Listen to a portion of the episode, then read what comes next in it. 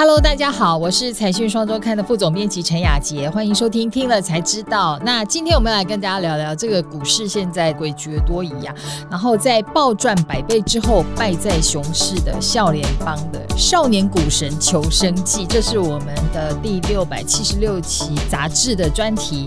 那今天会分成三个段落来跟大家谈谈，第一个曾经赚的又多又快，然后这些年轻的笑脸帮现在是什么情况？第二个是可歌可泣的现代股市启示录，为什么这些新生代有可能会敌不过空头？第三个呢，就是我们有两位少年股神，他们是怎么样成功走过二零二二年的空头，还有他们对二零二三年的投资有什么样的看法？所以想要知道这些成功心法的听众朋友，不要忘了看到最后。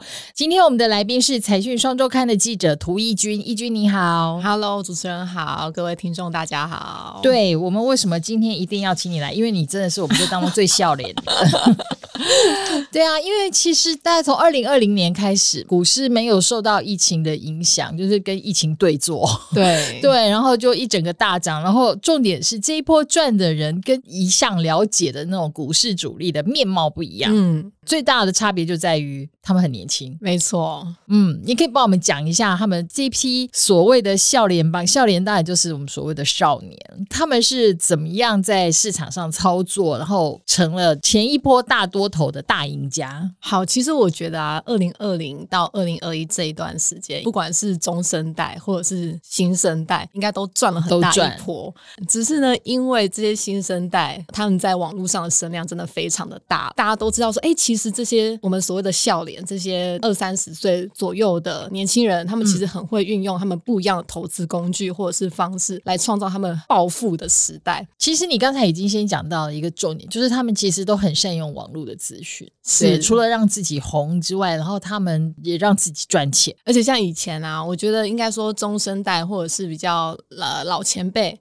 他们会比较喜欢，就是看基本面。我只要看了一个长线，我就买了就不放，可能波段可以赚个二三十倍都有可能。可是这些教联邦的人很不一样，他们用的是期货啊、选择权啊，或者是甚至是可转债、嗯、那种过去我们真的在市面上很少听到的东西。对对对，那些我们连研究都觉得好 头好痛哦的那些金融工具，没错。然后他们好像都很乐于去操作那一些，因为像我们想要比较保守的投资人，在怎么样？你也要研究一下，你到底在买什么？对。但就是因为都要花很多心思去研究那些新的，所以你可能就会比较倾向采用旧的工具。但是他们是很大胆尝新的，对。而且我觉得跟过去很不一样的是，他们很重视策略这件事情。就比如说，过去大家都是看基本面，可是他们很会去做回测，去跑城市，去看这个策略，他们到底可不可以透过量化的东西、技术面或者是量能指标，就可以看得出来我策略有没有可能赚钱。嗯，所以其实他们也创造出了诶所谓的城市交易、量化交易，在这个时代可以暴赚的一个方式，所以可以这样讲，就是说这些校联帮他们第一个就是有更充分的资讯、更好的工具，对，这些都是前一辈的投资人可能没有采取的策略。没错，没错。但我觉得还有一个重点，就是他们都很敢。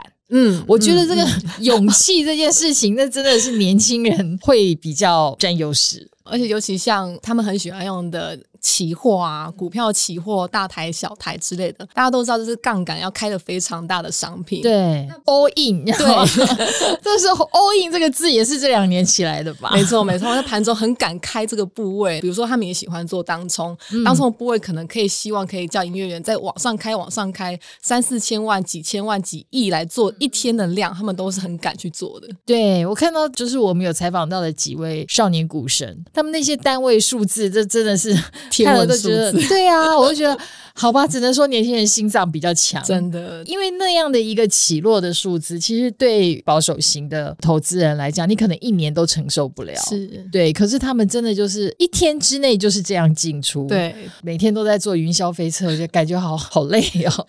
对，可是他们当然就是因为这样，所以造就出了这样的一个族群，特别的被股市的投资人看到。对。可是现在毕竟这个景气是循环的，我我们知道就是说空头来袭。之后，其实你要能够站得住，能够用同样的方法吗？我觉得其实这次这样仿下来，有一些少年股神真的还是用了自己的方式，可是做的方式跟感觉真的跟过去两年那种感觉真的很不一样，很难做。嗯、他们都会这样子说，或者说有些就甚至就转成，因为二零二二有一波大跌嘛，最后台股跌了两成多，嗯、所以有些股神虽然还是赚钱的，可他们策略方式变了，可能转进做价值投资，嗯、所以他们其实变动的策略速度都是非常快。对，所以他们的另外一个在空头里面优势其实就是快。对，老实说，我觉得不同的投资人，不管你是什么样，你是属于哪一种族群的，但你只要掌握到属于自己的策略，基本上不管是多头或空头，都可以立于不败之地了。没错。但是我们还是要来谈一下第二个部分，就是还是这当中有发现一些可歌可泣的现代股市启示录。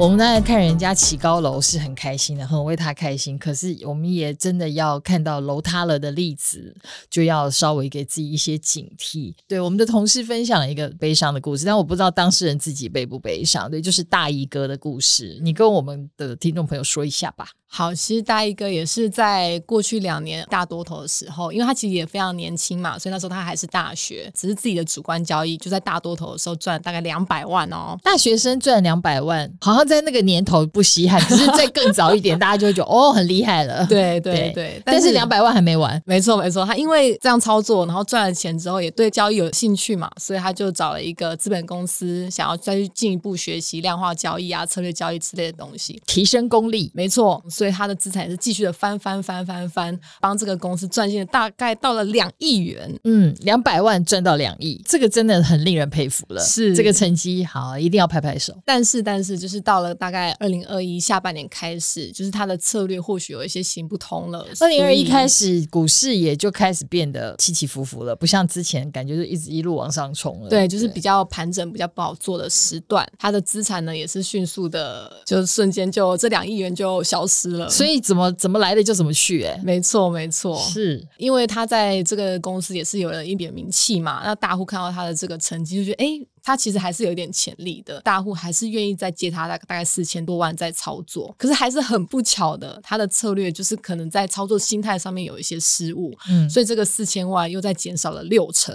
这个时候一定要请听众朋友一定要放大自己的想象力，这些人 随便开口，那个进出都是几栋房子的价钱。没错没错，大起大落之后，他也可能比较没有呃看破红尘了吗？没错，没有这个想法，他继续待在这个金融操作圈了，所以他现在就已经离。离开了这个圈子。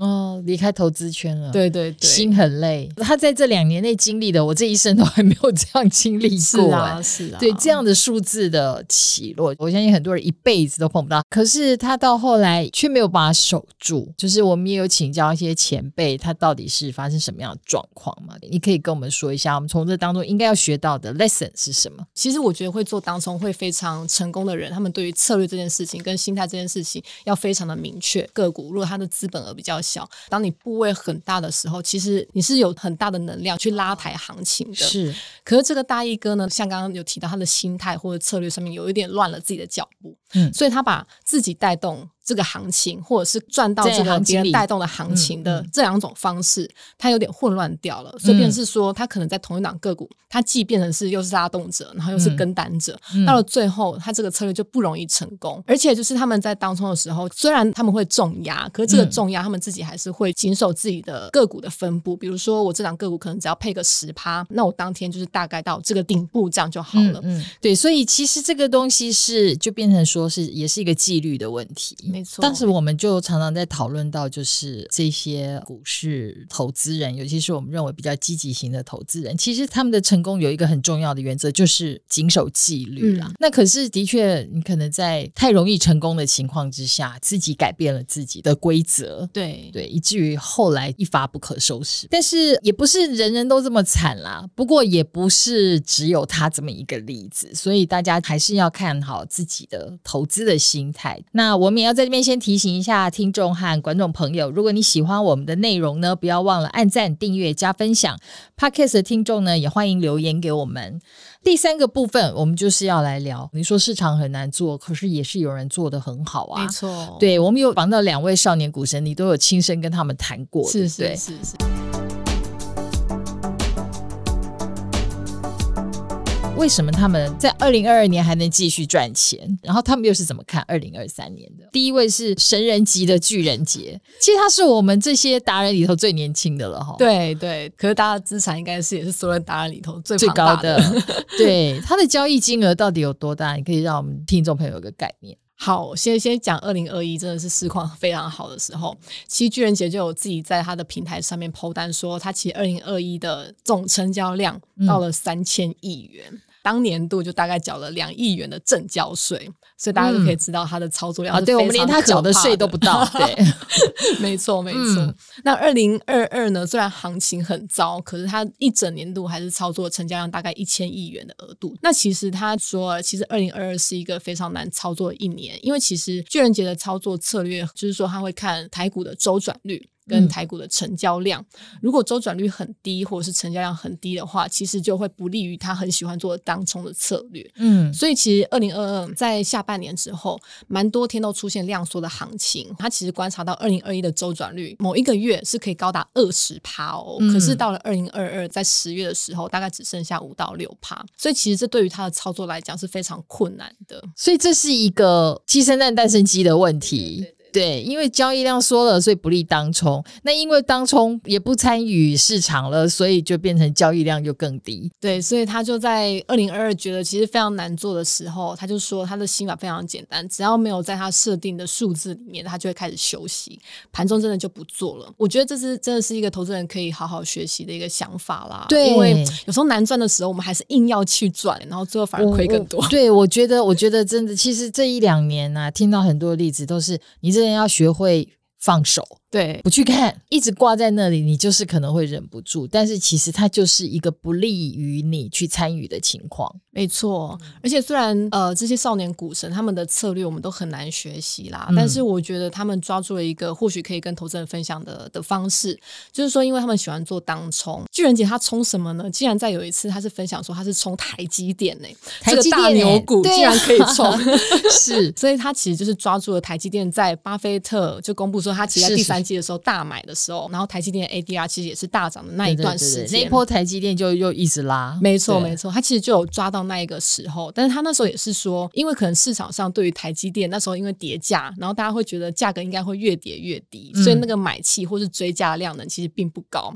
所以有一段时间虽然利多的消息非常多，可是隔一天台股这里的台积电还是没有反应，所以巨人姐他的他希望做的当冲策略没有成功，嗯，可是隔天呢，他就是耐心等待，他觉得。不对，这件事情一定会慢慢的发酵，嗯、因为美股大涨了，然后巴菲特也喊进说他要买台积电了，嗯、所以等待这件事情发酵之后，他就在那一波赚到很很棒的收益。我觉得对，好，这真的是不容易。不过台积电的确在那波，他从最低点是连四百块都不到，一次又拉回来四百八十几这样子，有赚到这一波价差，真的也是不容易，因为时间其实还蛮短，必须要快速反应。对，接下来又是一个新的年度开始，他怎么看二零二三年？他其实不会预测说今年到底会怎么去走，或者是多或空，他不会去预测。嗯、可是因为他的策略还是要回到说，哎，周转率高不高啊？成交量能有没有回来啊？这样的指标如果还是没有回来的话，他还是会以休息的方式比较多。OK 啦，他这样的身价，对，就算周休四日也无所谓。没错，没错。嗯，好，那我们就要再讲另外一个例子。这一位也是是你去挖掘出来的，这位葛汉中小葛，对对对，其实他的代号是叫 MGK，好像在网络上更有名。好，如果投资人有一点印象的话，其实，在二零二一年初的时候，第一次登上媒体的版面啊，然后那个时候呢，他其实就从资产五十万元就翻到了两千万哦。到了年底之后，其实他也是资产有在继续的膨胀，但是他也是经历了非常辛苦的二零二二啦。这个小葛他的策略，他有分成两个，一个。就是当冲，一个是波段，嗯，那他就有发现说，其实二零二二是对于当冲或波段都很不友善。怎么说呢？就像当冲，刚巨人姐就有提到啊，嗯、没有量，没有量，对，所以当冲就很难做。那波段为什么难做？如果投资人有印象，一定会说，哎、欸，其实有时候会突然某几天大涨，然后隔天就是几百点的大跌。嗯、所以在二零二二，呃，小葛他自己也说，他觉得就是一个空头年啦。嗯，可是他发现了一个蛮特别的事情，因为台股这一波空头走下来。很多价值股也是真的是杀到出现价值了，啊，是，所以他也是开始买进一些过去他真的完全不会看的价值股，或者说解封疫情股啊，嗯、或者是说有一些呃寡占市场的个股。就是开始看基本面了。没错，没错，没错。但是另外一方面，我觉得他也真的是对市场很敏锐啦。他也发现可转债这件事情，其实在二零二二是非常好做的。怎么说呢？因为在二零二二，大家都知道债市真的是疯狂的下杀，真的是股债双杀的一年，嗯、所以他就发现说，哎，其实债市的信心度真的是没有这么高了。嗯。很多可转债挂牌的时候，过去可能一百块挂牌，那一阵子涨一两成都有可能，嗯、所以要溢价去买这些可转债。但是他发现债市的信心很弱的时候，可能破发都是对九十块啊，呃九十几块的可转债都比比皆是啦。嗯，那可转债我觉得就是有一个债券的的特性嘛，就算它没有转换，嗯、你放到到期就领息，没错。嗯、而且如果你是在九十块买的话，那票面如果是一百。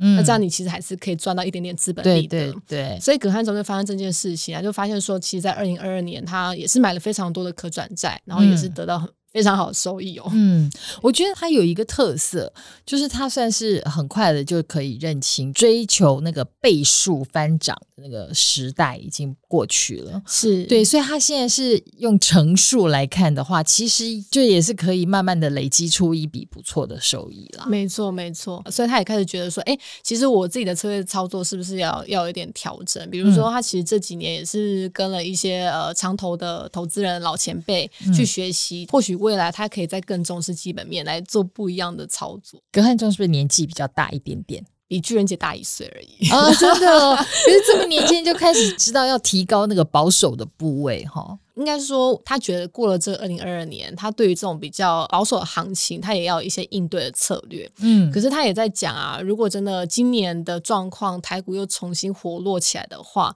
他那种比较积极的当冲部位，他还是随时会，他还是要回去冲。对对，但是至少他也是机动调整。是，我们可以看到，就是说前面那个例子好了，他可能就是都一直用同样的心态去面对不同的市场，然后策略也没有很适时的跟随。对趋势去调整，那可是看得出来，就是说，不管是巨人节或者是葛汉中，他们都有根据，因为市场风向已经变化了，所以他们的策略就要变得更多元。是，那葛汉中怎么看二零二三年呢？应该是说，这些少年股神都会找题材。那他在找这个二零二三的题材的时候，他发现其实最近大家都在讲这个中国解封抢药的效应，其实讲的很热烈。对，那其实这个生技股现在也是疯狂乱涨。对对对，对，所以他其实会发现说，可能有一些部分的生技股是有点涨多了，所以随时都其实有放空的机会。所以在二零二三年，他在等待这个题材，看有没有机会可以放空。哦，他现在反而是要来做空了，是是是，是好。如果说就价值股的部分呢，价值股的投资，它其实从二零二二年就有在慢慢买了，所以这些原本的价值股，它有在投资的，他是说只要有跌，它其实还是会慢慢的挂单买进。那他之前那么喜欢可转债，他还会继续？爱他吗？对，他会继续观察。应该说，现在债市今年是不是可以呃回到过去的信心？大家都不知道。嗯、那如果真的景气还是这么的疲弱，嗯、债市的发债状况还是这么的不好，就算发了破发的商品还是很多的话，他还是会观察这一块，再去看看有没有赚钱的可能。这样，嗯，我觉得这一些少年股神，其实他们说年轻是年轻，但其实他们在投资这件事情上。心态够成熟的，就真的还是可以守得住。是，对，就是因为我们其实听过很多股市大起大落的故事啦，投资人的心态自己还是要掌握好。那节目的最后呢，我们要来念一下网友在听了才知道第一百一十六集。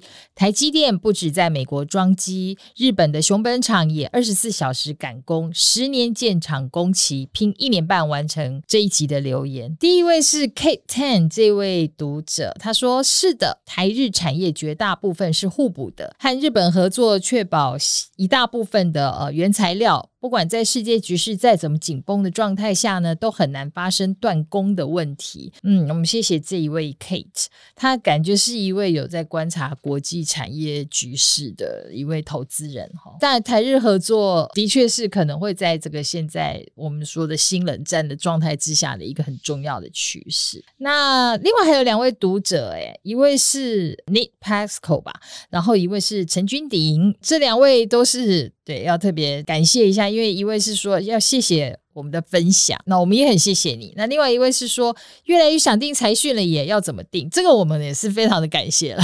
对，感谢对我们的薪水有所赞助。那越来越多的朋友都是想要订阅财讯的纸本杂志。好，那在下方的资讯栏我们会列上呃订阅的方法。那欢迎大家来跟我们联络。感谢大家收听今天的节目，也谢谢义军的分享，谢谢。嗯，那 YouTube 的观众呢，请帮我们按赞、订阅、加分享，也欢迎多多看我们其他的影片哦。Podcast 的听众呢，不要忘了留言给我们，还有五颗星，听了才知道。我们下次见，拜拜，拜拜。